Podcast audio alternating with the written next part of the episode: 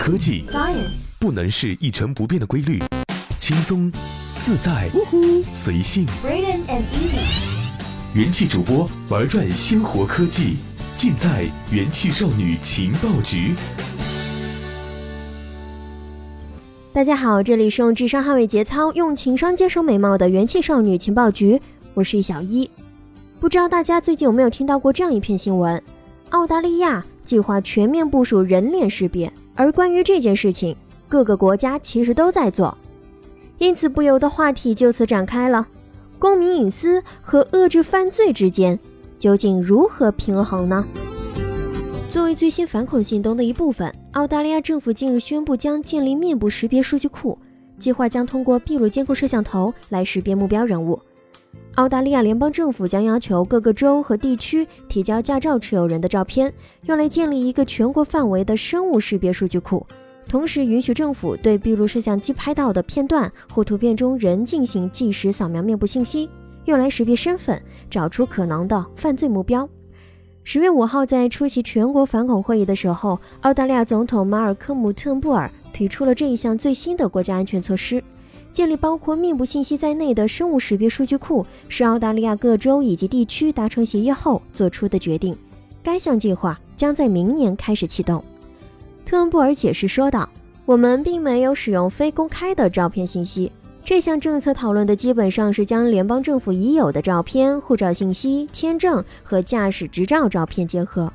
这些信息都是执法机构可以正常使用的，而且已经使用了很多年。”我们只是用更先进的方式来整合他们，让政府不用花费几天的时间来确认一个恐怖主义的犯罪，应该能够实时无缝地完成寻找。而目前，联邦政府只能获得护照持有人的相片，人数占全国总人数的近一半。特恩布尔请求各州及领地配合联邦政府，尽早建立这个全国脸容识别数据库，强调只会用于通缉罪犯和防止罪案。他还声明，面部识别系统可以在机场和商场内使用，来确保公众场合的安全。过去十五个月里，澳大利亚警方已经挫败了六起恐怖袭击阴谋，但这一新数据库还是引发了澳大利亚当地居民对于隐私方面的质疑。澳大利亚电子前沿成员劳伦斯在一份声明中说道：“这一决定完全背离了所有澳大利亚人的基本公民自由。”这种无目标的大众监视数据库，只是政府将每个人都划分为潜在嫌疑人，而不是公民的企图。不只是对于公民隐私权利的侵犯，越来越多的黑客事件也让大众对政府能否守护这些隐私信息产生了担忧。在过去的几年里，澳大利亚联邦局、移民局还有统计局都发生了不同程度的信息泄露事件。移民局在网站上泄露了一份大约一万名寻求政府庇护的申请者名单，其中包括了身份证等信息。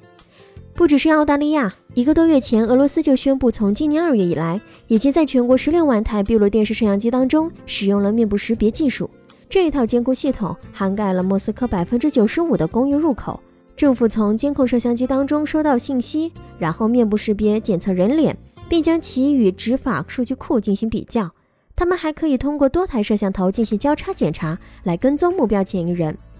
其中，俄罗斯人权集团在最近的一份报道当中说道，俄罗斯政府正在持续加强对公民的控制，某一些群体，例如记者、游行发起者，可能被特别针对。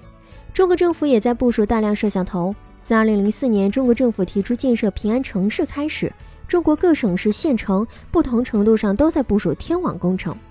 根据2015年的公开数据显示，北京城区已经实行了监控百分百的覆盖，摄像机数量达到了四十七万个，是目前摄像头最多的城市。伦敦则有超过四十二万个的摄像头，位居城市中的世界第二。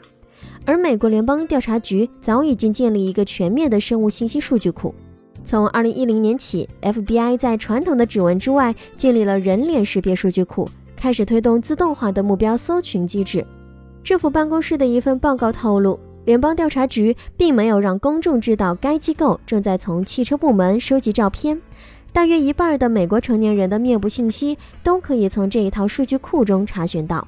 和任何先进技术一样，技术最终能够产生的结果取决于使用技术者。二零零七年，英国时任政府信息委员会会长理查德·托马斯就曾批评称，过度使用闭路电视以及其他信息收集系统，会给社会创造怀疑论的氛围。过去的所谓监控会遏制犯罪理论受到了质疑。好吧，无论怎么样，希望这些摄像头会给我们所有的公民带来足够的安全。不过话说回来，十多年前电影当中才出现的现象，如今真的能够看到，未必是一件坏事。比如，警察叔叔从偌大个屏幕当中找出犯罪嫌疑人，真的非常帅。好了，以上就是本期节目的所有内容，我是小一，我们下期节目再见喽，拜拜。